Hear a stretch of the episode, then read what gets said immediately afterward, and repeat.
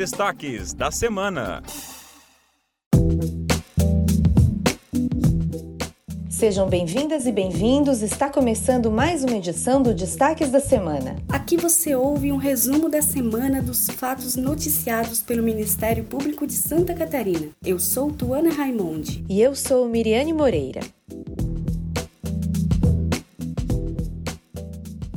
O Ministério Público de Santa Catarina irá acompanhar as apurações da Polícia Civil acerca da invasão do campo do estádio Orlando Scarpelli, ocorrida no sábado, dia 5 de setembro. O Procurador-Geral de Justiça, Fernando da Silva Comim, se reuniu com a diretoria do Figueirense e informou que a 29ª Promotoria de Justiça da capital contará com o coordenador do Centro de Apoio Operacional do Consumidor, promotor de justiça Eduardo Paladino, para auxiliar nas investigações. A invasão ocorreu por volta das 15 horas do último sábado, durante durante o treino dos jogadores do Figueirense. Os invasores pularam o muro e derrubaram o portão para conseguir entrar no gramado. O grupo soltou fogos de artifício e ameaçou os jogadores e outros profissionais de agressão. Algumas pessoas foram feridas. No momento, estavam treinando 34 jogadores. Um homem denunciado pelo MPSC em Dionísio Cerqueira por estuprar as duas filhas ainda crianças foi condenado a 46 anos e 8 meses de prisão em regime inicial fechado. O réu ainda teve decretada a perda do poder familiar sobre as meninas e deverá indenizá-las por danos morais. Na denúncia consta que as vítimas foram estupradas durante anos. Para silenciar as filhas, o pai as ameaçava de morte, dizendo que também mataria sua mãe caso contassem os fatos. A decisão é passível de recurso, mas o réu, preso preventivamente no curso das investigações, não poderá fazê-lo em liberdade.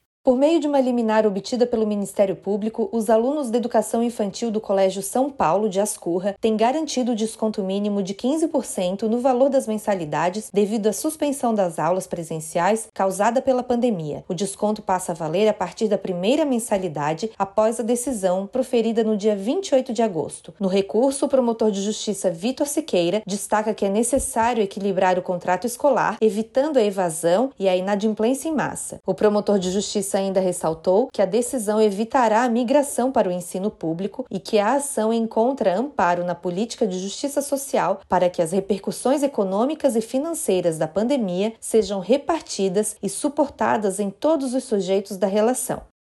O MPSC ingressou com ação penal contra 18 pessoas envolvidas com uma organização criminosa voltada ao tráfico de drogas na região de Campos Novos. Os denunciados foram investigados pela Polícia Civil na Operação Ultimatum, iniciada em outubro de 2019 e deflagrada no dia 7 de agosto deste ano. De acordo com o promotor de justiça Leonardo Fagotti Mori, dos 18 denunciados, 16 estão presos preventivamente para garantia da ordem pública. Os réus irão responder pelos crimes de tráfico de drogas, associação para o tráfico e organização criminosa, de acordo com a participação de cada um.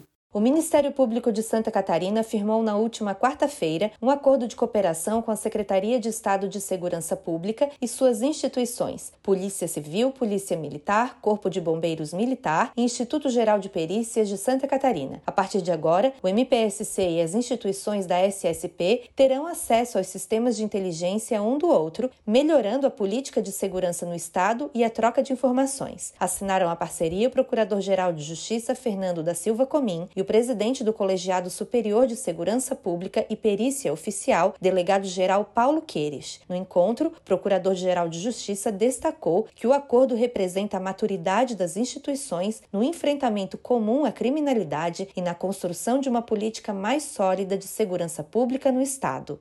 Em Criciúma, o MPSC ajuizou uma ação penal contra 13 pessoas, entre servidores públicos, empresários e engenheiros, envolvidas na Operação Blackout, pelos crimes de organização criminosa, fraude à licitação, corrupção e falsidade ideológica. Na ação, o Ministério Público detalha a suposta organização criminosa, formada desde o início de 2019 e que teria frustrado o caráter competitivo de pelo menos nove processos licitatórios realizados realizados pela Prefeitura de Criciúma. As contratações supostamente fraudadas chegam a um total de 35 milhões. Só o último procedimento licitatório, o da iluminação pública deflagrado pela administração municipal, está orçado em quase 15 milhões. Essa licitação está em andamento, mas o MPSC já ajuizou uma ação cautelar requerendo a suspensão.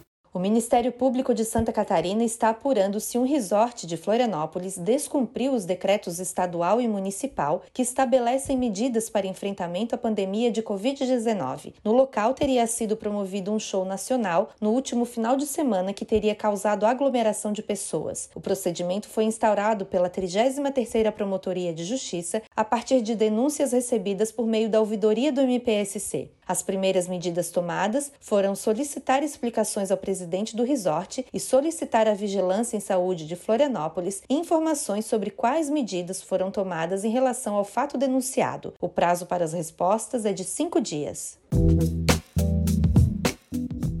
E esse foi o Destaques da Semana, podcast do Ministério Público de Santa Catarina. Fique por dentro das principais notícias, assine e compartilhe nas suas redes sociais. O programa foi feito pela Coordenadoria de Comunicação Social do Ministério Público de Santa Catarina. Até semana que vem e bom final de semana.